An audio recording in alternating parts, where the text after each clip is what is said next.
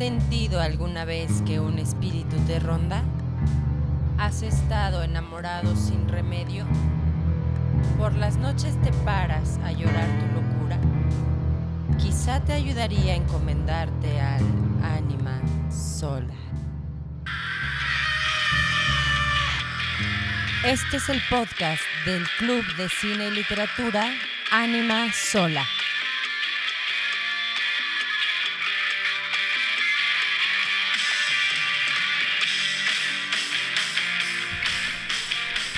Hola, Hola, estamos de vuelta. ya volvimos. No avisamos, pero Estamos de vuelta. regresamos. Lo importante es regresar. Aquí con la segunda temporada de Anima Sola. Sí, la primera cerramos con un tema que era sobre la lectura, ¿no? Ahí para que reflexionen. Tú les dimos tiempo de pensar a ver si se dedicaban a leer. Pero pues, Pues- ya volvimos a presionar. Exactamente.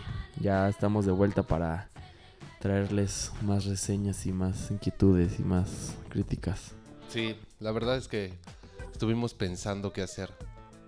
Como si le dábamos otro formato o, armábamos otra cosa, pero decidimos que creemos en lo que estamos haciendo, así que seguiremos Exactamente. haciendo lo mismo. Vamos a tener un tema, una película, un Vamos a hablar libro. ¿no? Y pues por ahí esta vez, esta temporada sí esperamos tener algún invitado.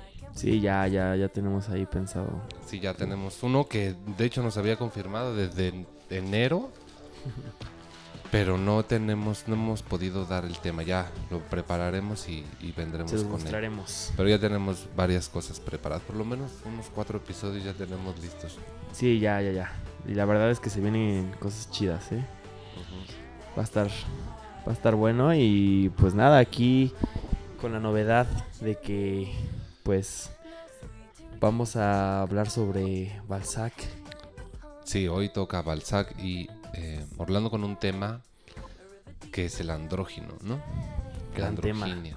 Que justa- justo hemos platicado tú y yo desde desde febrero, ¿no? Sobre este tema. Hemos estado ahí. Sí, le estuvimos royendo. La verdad es que es un tema que hemos estudiado bien, em, académicamente incluso, pero creo que es pertinente porque pues estamos ahí ahorita rondando estas fechas del orgullo y etcétera. Claro.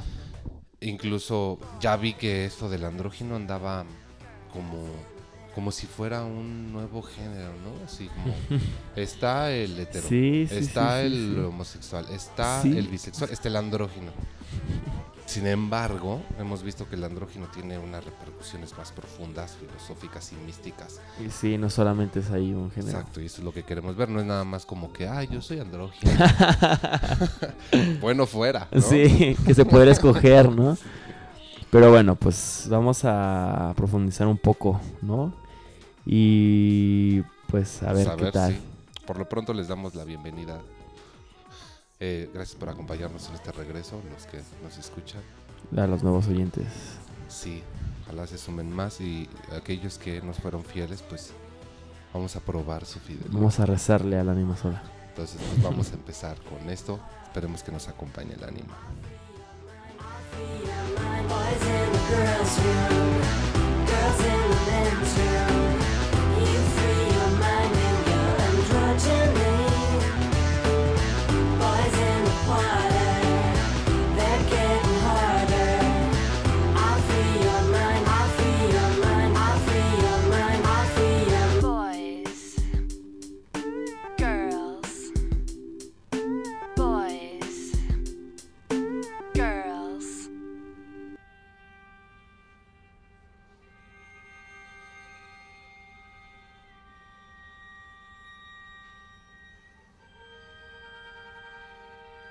Pues a ver, Balzac. Sí, pues podemos eh, comenzar hablando de este autor. Este es un autor que tal vez se ha escuchado mucho, ¿no? Es una pregunta de examen, este que luego te dicen, ¿quién es Sí. el padre del realismo? Balzac. Aunque eso habrá que discutirlo, pero tal vez no sea el padre del realismo, pero sí es quizá el más prolífico, el más grande. ¿no? Esta línea del realismo también hay que explicarlo un poco porque se entiende justamente como una forma narrativa que em, tiene la intención de solamente enfocarse en aspectos completamente verídicos o certeros o un calco de la realidad tal cual. Y pues sí un poco, mm, pero en realidad surge como una respuesta, continuación, enfrentamiento, algo así extraño, a la tradición romántica. En el romanticismo se pretendía explorar ciertas temáticas humanas con un basamento filosófico y el realismo lo que eh, lo que ve en esto es que pues es pertinente hacer esa reflexión, sin embargo, no está al alcance de todos. Claro. O sea, una novela romántica es una novela que sí nos presenta una fábula que pues es entendible de todos. Pongamos el ejemplo de Frankenstein. Todo el mundo conoce al monstruo, etcétera. Sin embargo, no todo el mundo conoce el trasfondo filosófico que hay en esa novela, que es esta como sentimiento de orfandad, ¿no? Que Claro. tiene el hombre ante su creador, etcétera. Entonces, el realismo decía, sí hay esa problemática, sin embargo hay problemáticas más urgentes, que son las problemáticas sociales, y que la novela romántica distrae. O sea, con esta fábula, la novela romántica distrae de eso. Y con esta cosa filosófica, la novela romántica, sí está bueno que analicemos el problema de la orfandad, pero mejor vamos a analizar el problema de la avaricia del burgués, ¿no? O el problema de la pobreza, el problema de la miseria, el problema del, del sentimiento, etcétera. Entonces, mm, el realismo trata de hacer una respuesta constructiva, digamos, a esto. Y en eso se fundamenta. Entonces, Balzac. Balzac comienza siendo un escritor, en su primer periodo es un escritor más afín a esta ciudad del romanticismo porque sus novelas todavía no son del todo realistas. En esa primera etapa compone una novela que se trata sobre una piel, se llama la piel de zapa, que es un- una clase de pescado extraño, que cumple los deseos de quien las de quien lo solicite, ¿no? Es tuya, Sí, tú eres sí, su sí. dueño, entonces te cumple tus deseos. Pero cada vez que te cumple los deseos, la piel se va haciendo más chica. Órale. Y además viene acompañado de una desgracia, que ese es un viejo tópico. Y pues esa es una de sus novelas. Otra novela que tiene, donde también, por cierto, trata este tema del andrógino, es una que se llama La chica de los ojos dorados. Igual de corte fantástico, nada más que ahí juega con la idea de los gemelos, etcétera. Y luego tenemos la novela que vamos a trabajar hoy, que es Serafita, ¿no? Claro. que también es de corte, digamos, fantástico, pero místico. Y después Balzac ya se enfoca en la línea completamente realista, que es por la que es más conocido, que es donde establece esta serie de novelas, que son alrededor de 100 novelas, porque es un autor muy prolífico, él tenía que escribir para vivir, ¿no? Él, es, él le toca vivir en una etapa en donde se empiezan a publicar las no- llamadas novelas de folletín, son novelas que se publican periódicamente, cada semana un capítulo, ¿no? Sí. con tu voceador. y, eh, y pues Balzac trabajaba de esto. Entre más escribiera, Más más, le pagaban. Entonces se la pasaba escribiendo. Eso también lo volvió muy famoso. Y la serie de novelas que escribe se llama La Comedia Humana. Esta serie de como 100 novelas.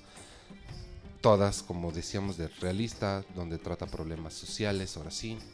Eh, principalmente la crítica a la burguesía, ¿no? Principalmente. Pero, eh, pues él va a ser un parteaguas, por supuesto. Nosotros, justamente, fíjate, es muy curioso que empecemos esta segunda temporada con Balzac.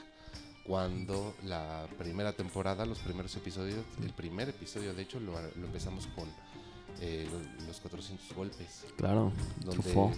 Truffaut, donde el personaje principal, este niño, Eh, le prendió la veladora a Balzac. a Balzac. exacto. Qué loco. Volvemos a prenderle la veladora. a Balzac. Entonces, pues ese es Balzac, ¿no? Y Serafita, como decíamos, Serafit, eh, es eh, esta novela que vamos a ver, que es una novela no realista. Además, muy curioso también, porque este está fuera del canon completamente de Balzac, que difícilmente habla de cosas místicas, y como vemos en la como dedicatoria que hace, parece que se la pidió una una mujer, ¿no? Una, una, una señora le pidió a Balzac que hablara del tema del andrógino. Y Balzac le dice, bueno, pues mis conocimientos sobre esto son limitados, sin embargo, pues aquí está el encargo que me hizo y pues ahí le va, ¿no? y entonces eh, escribe esta, esta novela. ¿Qué te pareció, Serafita? Cuéntanos, ¿de qué se trata? Buenísimo, ¿no? Esa historia este, que se escribió a alguien, está, chida. Pues a mí me- me pareció increíble también cómo, cómo lleva el tema, ¿no? O sea, como decimos, la escribió en 1835. Em, la novela profundiza en lo fantástico, incluso en lo sobrenatural. Y el tema de la androginia pues se ve todo el tiempo, ¿no? O sea, está, está ahí refletado y pues, pues bueno, ambientada en Noruega, ¿no? En un castillo ahí situado cerca de Strangford. Stromfjord. Exacto. un, ahí pues de repente un extraño ser muy melancólico parece que oculta ahí un secreto, ¿no? Un divino secreto. Es, es que le gusta a Mina, ¿no? Este, a, este, a este ser. Y pues a él también le gusta a ella, pero ve él a un hombre, el Serafitus. También es un amado por Wilfrid y lo, y lo, y lo ve como mujer, ¿no? Lo conduce como mujer. Al mismo ser. Exactamente. Entonces, Serafitus y Serafita, ¿no? Para no hacer bolas a las personas, ¿no? Están estas dos personas. Que es el mismo. Estos dos seres, ajá, exactamente. Eh, es un andrógino perfecto, nacido por padres adaptos a la doctrina de Manuel, Swedenburg. exacto, la cual tiene como objeto el superar la condición humana. Sí. Entonces, eh, este ser sueña con, con conocer el amor perfecto, ¿no? Conocer lo consciente que es el amor. Un amor sin, sin prejuicios. Sí, sí, sí. y con, con, con ideales, ¿no? Y bueno, pues eh, Mina y Wilfrid se unen, que son esos personajes, y nace Serafín, que es una persona, uno de la teología cristiana, ¿no? Que más adelante vamos a hablar de eso, pero es la criatura celeste, no conocido como un ángel. Sí, muy bien. Pues sí, eh, o sea, fíjate, estructuralmente, esta novela también hay que hablar de eso. Digamos que es interesante cómo trata a este personaje Serafita. Porque Claro. es Serafita Serafitus, ¿no? Exacto. Es el mismo, la misma entidad. Y tiene contacto con estos dos individuos, la mujer, Mina, y el hombre, Wilfrid. Wilfrid, ¿no? Em, y ellos ven a, esta, a este personaje como del sexo opuesto. Exacto. Entonces Mina lo llama Serafitus y Wilfrid lo llama Serafita. Pero lo curioso es que en el desarrollo de la historia, cuando están los diálogos de los personajes y, lo, y apelan a él, ¿no?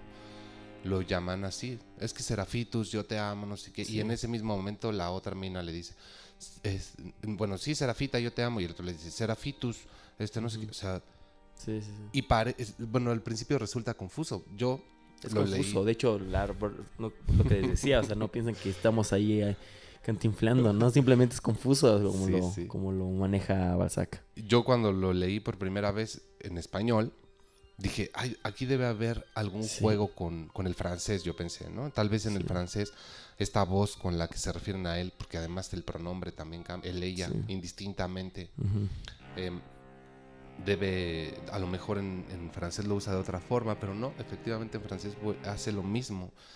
El pronombre femenino, el pronombre masculino y, y hace así los cambios indistintamente. Entonces, Sí, sí. a Balzac esto le vale, o sea, te lo pasa así como si fuera lo más normal del Sí. mundo. Y a nosotros, y a nosotros, eh, pues sí nos confunde. Pero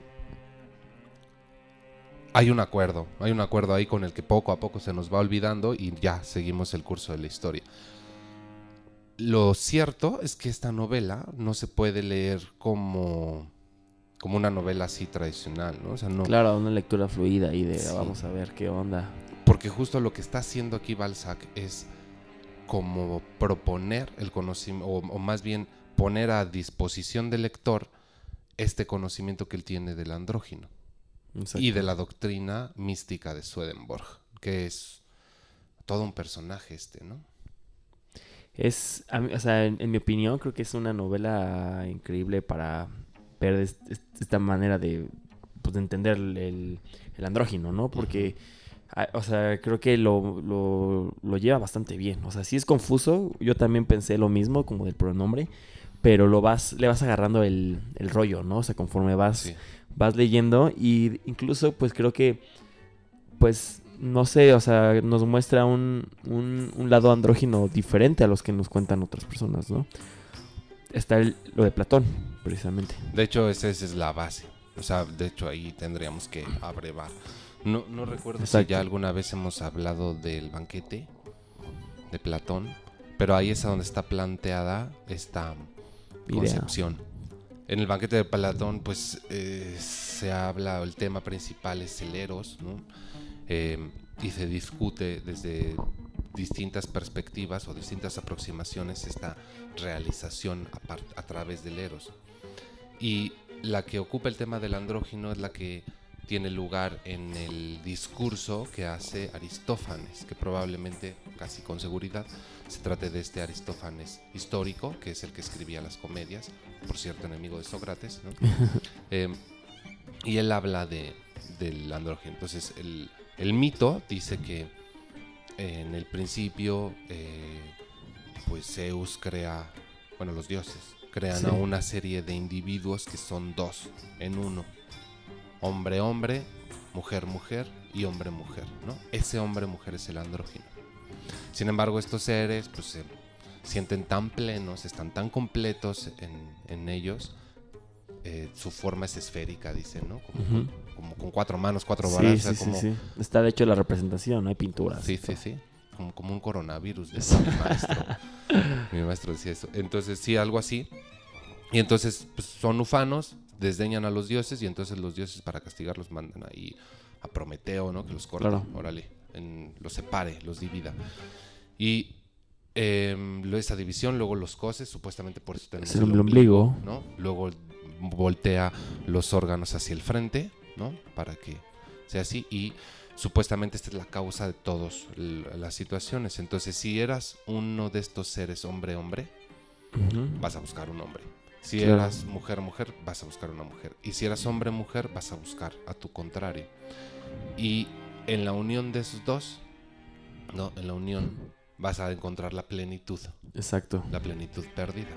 Y de hecho, hay- igual en el banquete hay una parte en la, en la que explica esta onda de, del- de por qué tenemos eh, dos de todo, ¿no? O sea, No, dos sí. manos, dos ojos. Y por qué nada más tenemos una boca y un y un sexo, ¿no? O sea, justamente con, con porque se unen, se supone, con el beso, ¿no? O porque el abrazo, ¿no? O Sí. sea, está, Ah, está cañón. además dice eso, o sea, se sienten tan solos, o sea, están tan miserables Sí, en sí, su condición dividida que solamente encuentran sosiego en sus frotamientos. Sí, sí, sí, sí. O sea, Aparte la representación, ¿no? De que dice que la luna y la, la tierra. ¿no? Claro, o sea, el andrógino es un ser lunar, ¿no? Exacto. Sí. Entonces, eh, pues de ahí surge esta concepción, o sea, el retorno, pues, a esa a ese estado de plenitud sería solamente a partir del encuentro con la mitad perdida. Eh, y esto, por supuesto, después de Platón va a llenar un montón de nociones filosóficas y místicas, esotéricas, sobre el- la búsqueda del- de la plenitud, la búsqueda del absoluto, de la perfección, que tiene que ver con esta mm, unión entre los dos sexos. En el siglo XVIII, ¿no? si nos vamos ya hasta allá para, el- para alcanzar un poco a Balzac, eh, hay un personaje, un personaje pues, cristiano que tiene ahí, que de hecho Balzac cuenta la historia de este Sí. personaje ahí en esta novela, que es Swedenborg, ¿no? Él eh, supuestamente, la, historia que él mismo cuenta es que era un personaje súper reconocido en el mundo de la ciencia y etcétera, y de pronto un día tiene así como una revelación ahí divina, y Dios le revela así toda la sus Todo unas ondas ahí esotéricas y entonces le muestra que la plenitud sí tiene que ver como con esta unión de los dos sexos en una clase como de boda mística, ¿no? Órale. Y ahí ya se vuelven como divinos, ¿no? Hacen esta, esta ligazón. Y Swedenborg enseña como que esta forma que a través del amor de los amantes uno puede retornar a ese estado primitivo de plenitud. Entonces mezcla Swedenborg la idea del andrógeno platónico con la idea de la caída Órale. cristiana. ¿no? Sí, sí, sí, sí. Que, que no es una idea nueva, déjame decirte. En los cabalistas eh, judíos Iban. también tienen la idea de que el Adán primigenio tenía los dos sexos, o sea, era un como Órale. ¿no? Qué loco. Sí, el, sí, sí, el sí, sí. Adán Cadmón. Y es una idea que también trabaja eh, Borges, por ejemplo, eh, Gerson Scholem, eh, y, y bueno, de hecho un cabalista español, León, León Hebreo, el que tiene, el que presenta esta idea de que en el origen Adán no era solo Adán, ¿no? Tenía. O sea, Adán, Sí, que sí, significa sí. algo así como tierra, esa es, esa es la etimología de Adán, ¿no? Bueno, una de las, de las tantas que se dicen, tierra, arcilla, eh, había sido creado en, su, en una perfección, completa plenitud, etcétera. No olvidemos que pues, por lo pronto en el mito cristiano, sí Eva sale de Adán. ¿No? De su costilla. cuerpo, exacto. En su costilla. Entonces estaba ahí con él, pues, o sea, parece, para estos místicos, para estos esotéricos, hay una alu- alusión ahí a este estado de plenitud donde los dos sexos estaban unidos.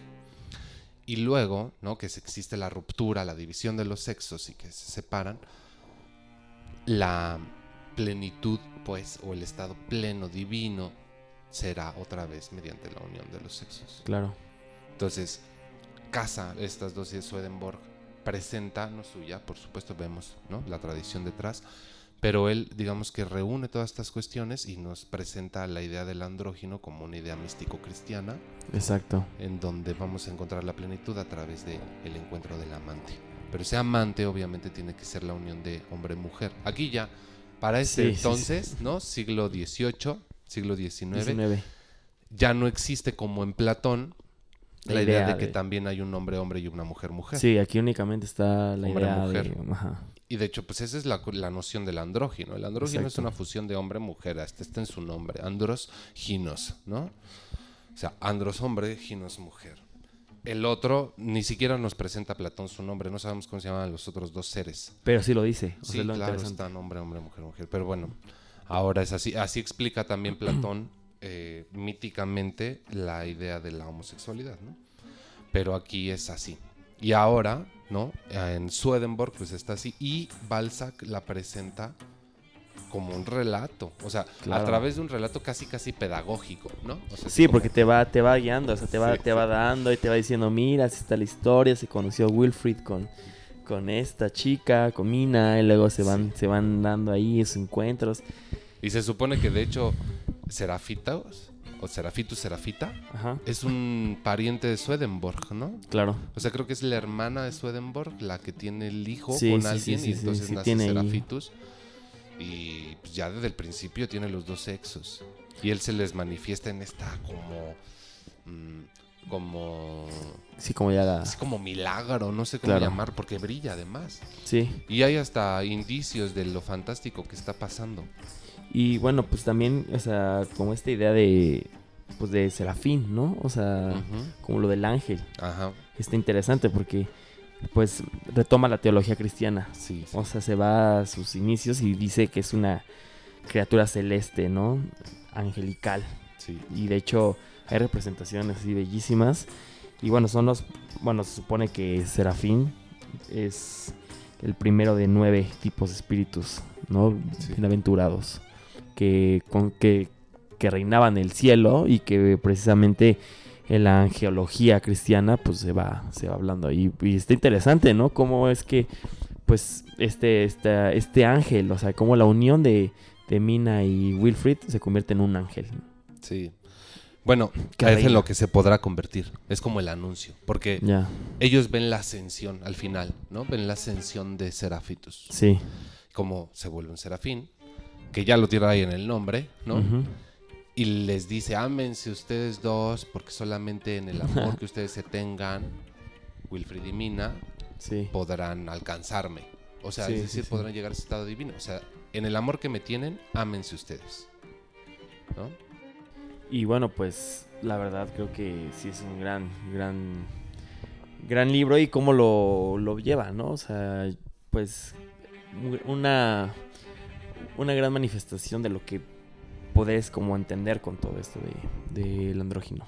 Sí, y yo creo que, o sea, justamente es como un manual, ¿no? O sea, que él Sí. que que quiera acercarse a este tema puede empezar muy bien por ahí, porque hay que tomar en cuenta que este es un tema que Sí. pues, tiene un montón de años, Sí, sí, sí, sí, sí, no, no 20 es, siglos. no es un género nuevo como dicen. Sí, entonces, pues esta puede ser una buena forma de ir viendo más o menos la consistencia del andrógeno, que es una novela un poco difícil de conseguir, pero bueno, hay en internet hay Ya hay, ¿no? hay- medios, pero sí, este, sí pueden como que abrevar bien, beber bien de ese tema, empezando por aquí. No, no van a encontrar así pues, la novela de aventuras, ni mucho menos. Hay que considerar que tiene esta intención pedagógica desde el principio, decirnos, pues mira, el andrógino es esto, ¿no? Mira, Claro. la noción es así, etcétera. Y em, pues después revisar las otras tradiciones, tomando en cuenta también la teoría swedenborgiana. Y también interesante abre- eh, llegar a este tema porque muchos otros escritores parten de este libro, justamente. O sea, cuando Sí. hablan del andrógeno en el futuro. hablan sobre esto. Eh, sí, eh, incluso se repiten episodios famosos de la novela en otros tipos de cosas. Por ejemplo, la escena del patinaje, la del principio. ¿no? Claro. Están Mina y Serafitus patinando en un lugar. Le dice, mira, te voy a enseñar algo bien hermoso. Y, no sé Sí. qué", y le da una flor. Una flor que no Sí. se va a marchitar. ¿no? Sí, sí, sí. Que ese va a ser como el indicio de eh, lo, lo divino claro. que es Serafitus. Entonces, ese tipo de escenas las vamos a encontrar en un montón de otros lados. O sea, las vamos a encontrar en libros, por ejemplo, de Gautier, que hablan del andrógino, en películas, en otras eh, elaboraciones, justamente como la película que ahorita vamos a analizar. Orlando. ¿no? Sí. Entonces, bueno, pues vamos para allá.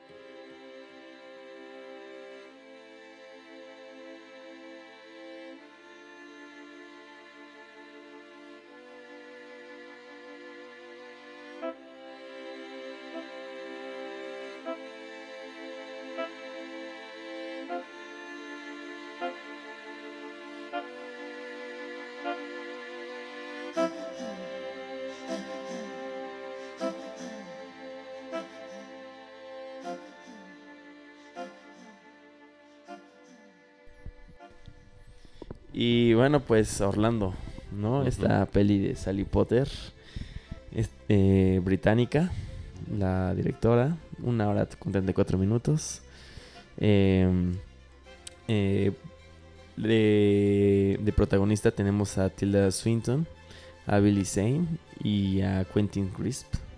Em, y bueno, pues, eh, que bueno que los, los, la actriz está cañona, ¿no? O sea, Sí, casi, casi es un andrógeno. Sí, sí, de hecho creo que dio perfecto con el papel.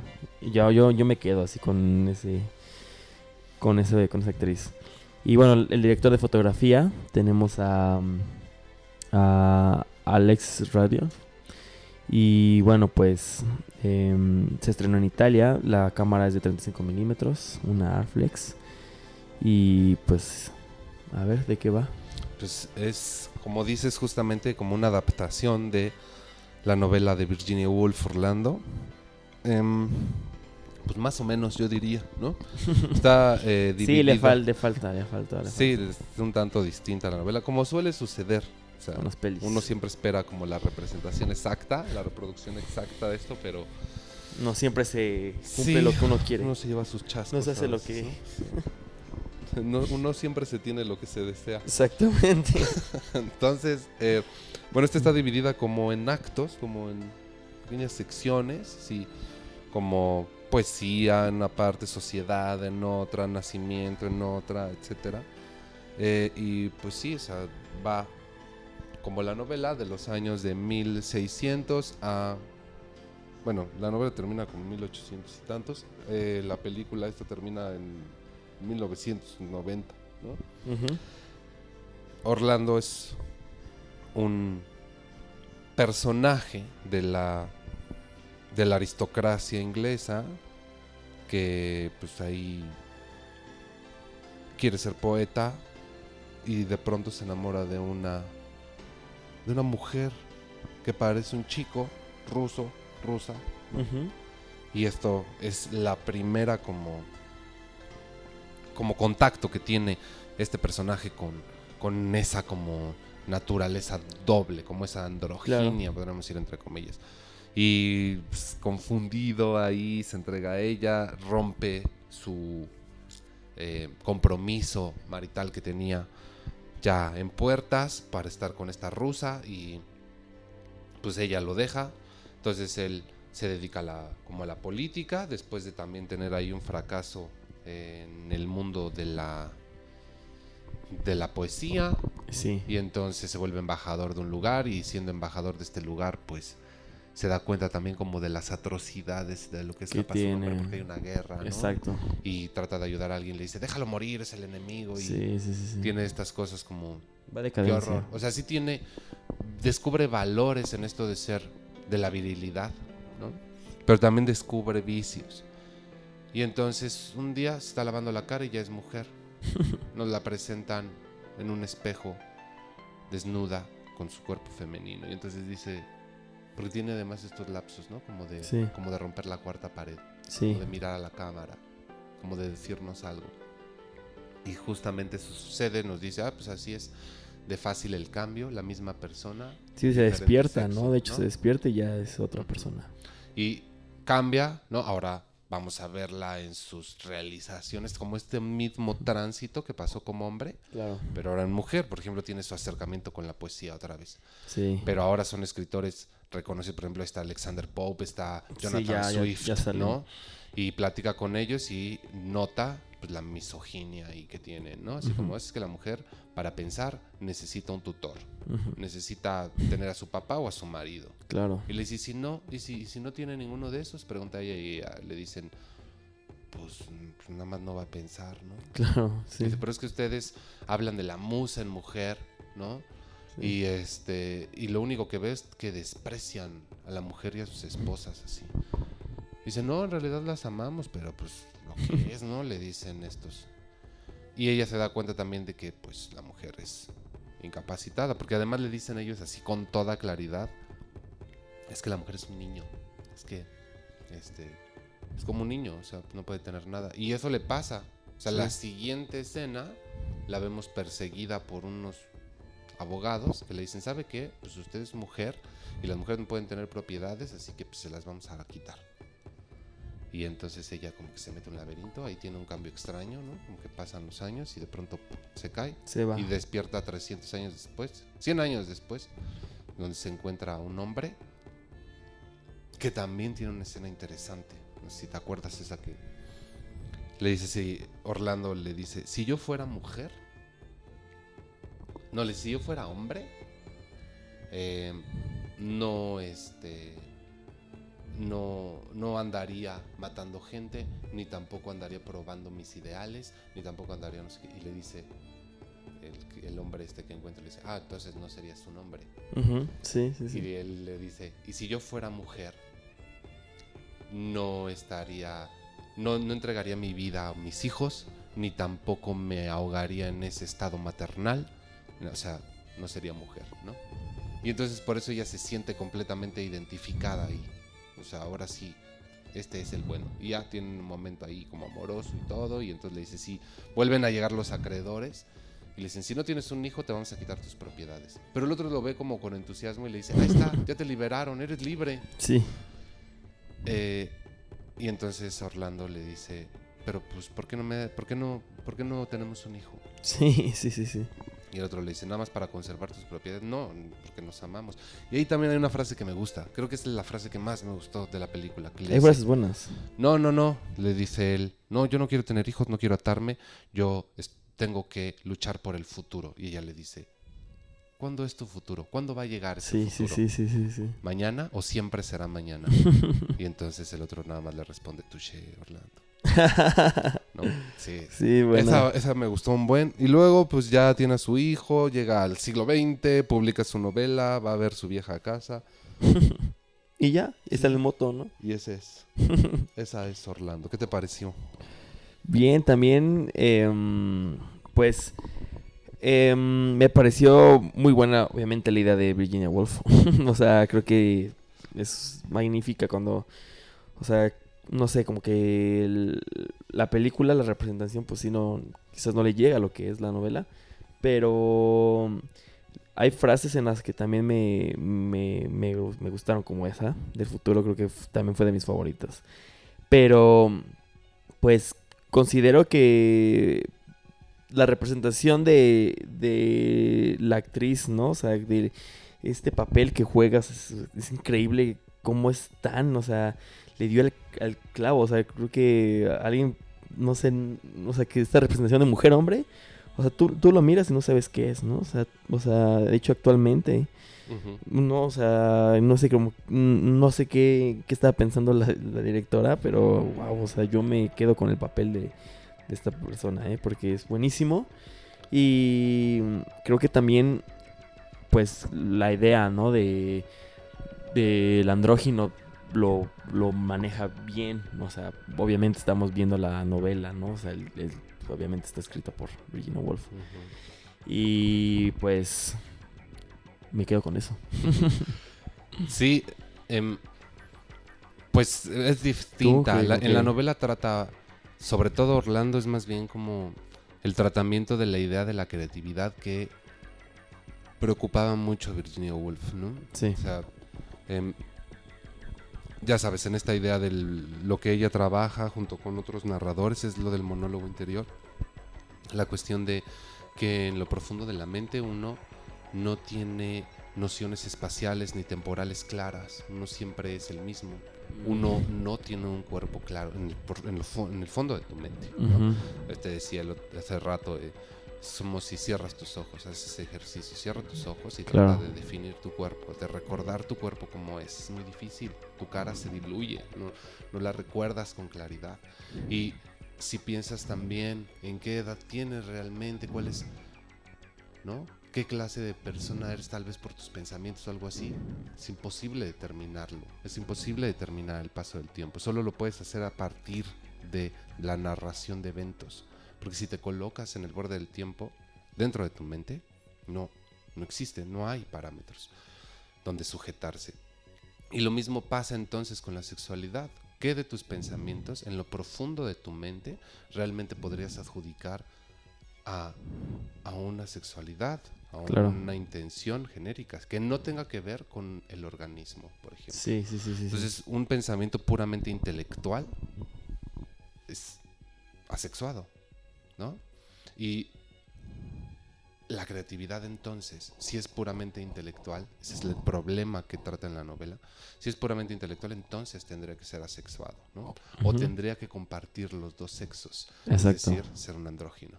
Y, es güey, es Y eso lo vemos en, en su ensayo, A Rooms for One Ounce, ¿no? La- un- una habitación propia, un cuarto propio.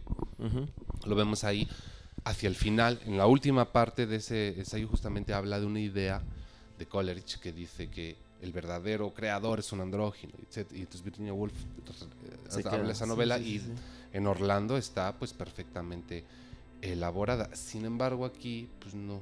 O sea, como que se enfoca más en la cuestión de esta mm, problemática de los sexos, ¿no? Claro, Eh, claro, más claro, que en la claro. cuestión creativa. Ese Orlando es un fracaso aquí en la película, un fracaso así Sí, en la sí, poesía. sí, sí, sí. Sí, rebate estas ideas, pero además me hace pensar que en lugar de ponderar la cuestión de la creatividad, ¿no? Más bien la diluye, más bien la hace quedar mal. O sea, así como es que los poetas son unos engreídos. Y, y- y bueno, y también como, o sea, yo lo que noté a primera vista fue esta idea de, pues, lo que platicamos la vez pasada del, del niño perpetuo, ¿no? O sea, como, o sea, la, esta frase de no, no, enve- no vas a envejecer, ¿no? No te vas a marchitar. sí. O sea, quiere justamente ahí la pureza, ¿no? O sea, porque pues así inicia, ¿no? La, la reina Isabel I muere, entonces le da, el, le da como su castillo, ¿no? Los terrenos Orlando. Y justo como pues necesita ahí a una persona que sea pues eh, lo suficientemente bella, o sea, como, como lo dice, ¿no? O sea, no vas a envejecer, no, no, vas, no te vas a marchitar y no vas a pecar, ¿no? De tus ideales y tus pensamientos. Entonces, pues, mm, como que, pues, ese movimiento que va dando, ¿no? Y que va surgiendo conforme va creciendo Orlando, bueno, creciendo, entre comillas, porque no, no envejece, es gracias a que se, se, se, se empapa de poesía y de arte, ¿no? O sea, también es un trasfondo quizás más allá que logro ver, ¿no? O sea, no, no, no, no está tan marcado, pero pues sí está leyendo, ¿no? Está buscando ahí autores, se busca involucrar con, con personas, ahí está con, los, con, estos, con estos escritores, pero es eso lo que lo mantiene vivo, o sea, es eso lo que lo mantiene al ras, ¿no? O sea, cuando, ¿qué pasa cuando deja de, de leer y todo esto? Pues se va, va, se va haciendo viejo, o sea, como hoy, pues va, ya va, va decadencia, ¿no? Es cuando ya no triunfa en el amor, pasa una mala racha, ¿no? Y es, y es, no sé, como que ese, yo rescato eso, o sea, rescato mucho eso, esa idea de, pues de que necesita el arte para mantenerse vivo, y si no está el arte, pues no, ya se va, va perdiendo. Sí. Pues sí. Y luego el amor, Bueno, en la película, el amor también así como que lo llena y luego, pues sí termina siendo un creador porque lleva ahí su novela y claro. luego le preguntan Y también. creador también hasta de hijo, ¿no? Porque hasta tiene sus momentos casi chuscos, ¿no? Como ahí, que le dice, esta novela está muy bien escrita y todo, pero a lo mejor habría que darle más poncha ahí al amor. ¿Cuánto tiempo llevas escribiendo este borrador? Sí, y sí, sí. Orlando mira la cámara, ¿no? Sí, O sea, cuatro siglos claro. lleva escribiendo eso. Entonces, bueno, pues sí le tomó bastante tiempo. pero, Rompió récord Guinness, ¿no? ajá, Sí. eh, en fin. Eh, ahora, fíjate, yo lo que veo así como que toda así como la estética de la obra, es- me pareció de pronto como si quisiera reproducir pasajes como de Barry Lyndon, ¿no? Ah, Como si fuera una cosa así como de... claro. Sí, Sí, sí igual, sí, colores muy quemados. Sí, este, sí, sí. También veo. reproducciones de la de pinturas Había, par- había, par- había partes de época cansadas. también Sí, sí, sí, claro, claro. Sí, yo creo que no le hace justicia al sí libro. sobre todo no como el hace- vestuario no yo creo que era un desfile sobre todo porque la vemos pues sí como en pasarela Sí. no la vemos muchas veces así paseando sus ropajes no haciendo estas largas escenas en donde la vemos sobre todo vistiendo ciertas prendas paseándose en la cámara. Sí me hizo pensar mucho eso así como bueno pues esto es un- una pasarela. Más que la reproducción por ejemplo en Barry Lyndon no vemos un tanto eso y, y no podía dejar de pensar en esa película cuando veía aquí incluso los cortes entre escenas entre Sí, secuencias que me hacían pensar de nuevo en esa película. Obviamente, claro. Era una similitud. Eh, sin embargo, por ejemplo, la caracterización, como dices, coincido contigo en esta cuestión del andrógino con ella, en donde vemos coquetear con esa idea desde el principio. O sea, en los pasajes, por ejemplo, donde está Orlando con eh, todavía siendo hombre, todavía sin la idea de, eh, de dudar de su masculinidad, ni mucho menos. Aparece ya con una, una oreja con un arete y la otra no, ¿no? Y el escena- La vemos también como con estos ropajes un tanto medio feminados, otros no. Además que de que también la época le permitía hacer eso. Sus enormes pelucas, ¿no? O sea, y además lo dice desde el principio, era una época en donde todos querían parecer mujeres, ¿no? O sea, está la idea. Igualmente, y hay una ironía, fíjate, ese, ese juego de cierre y de inicio, ¿no? En la apertura, Orlando vive en una época en donde todos los hombres quieren parecer mujeres. Y luego, en el cierre, justamente dice, ya era una mujer así, como exitosa y todo, en una época en donde las mujeres querían parecer hombres. Claro. Y justamente por eso em, tiene como, como pegue. O sea, en las dos. Cuando es hombre, todos los hombres quieren parecer mujeres. Y cuando es mujer, todas las mujeres quieren parecer hombres. ¿no? Claro. O sea, están esos dos puntos en su vida. Eso pues no, no me pareció tan mal. Y también, aunque eso más bien es de la novela de Virginia Woolf, hay un coqueteo con Balzac. Que es como conoce a, a la rusa, a la chica rusa que patinando. Sí, sí, sí. sí. O sea, el andrógino patinando, sí, está ahí. Balzac. O sea, sí, sí, claro, ¿no? Sí, sí, sí. Aunque nunca lo menciona, Virginia Woolf jamás habla de eso. Pero uno no puede dejar de ser la conjetura ahí, ¿no? Claro. O sea, le huele, el pasaje, le- el pasaje huele a Balzac, sí.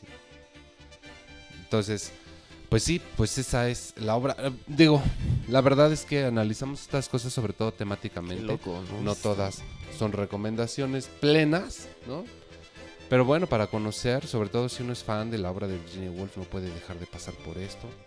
Em, mm, en general, pues tal vez el tema pueda resultar interesante, sobre todo pensando que no.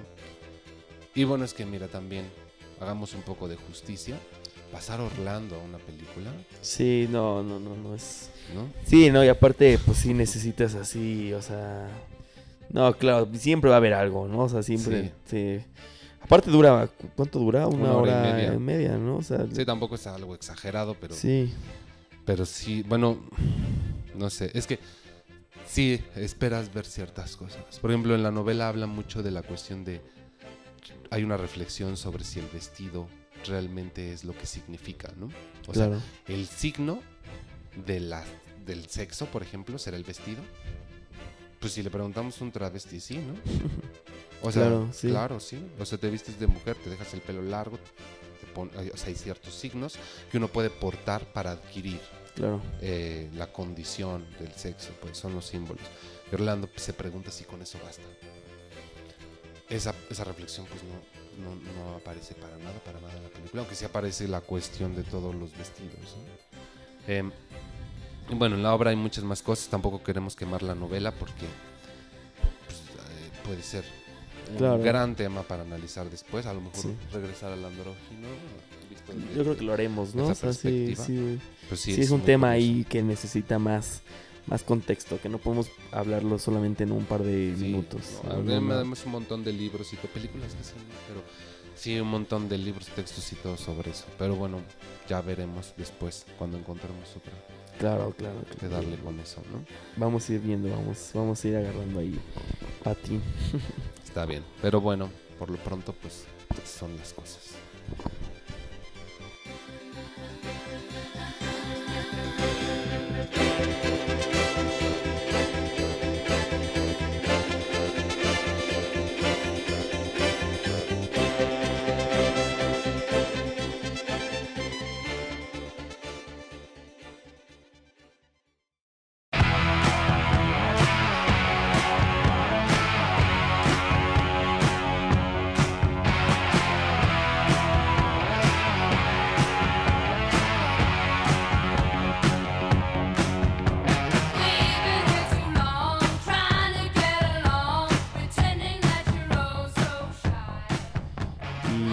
Pues entonces, pues llegamos al cierre.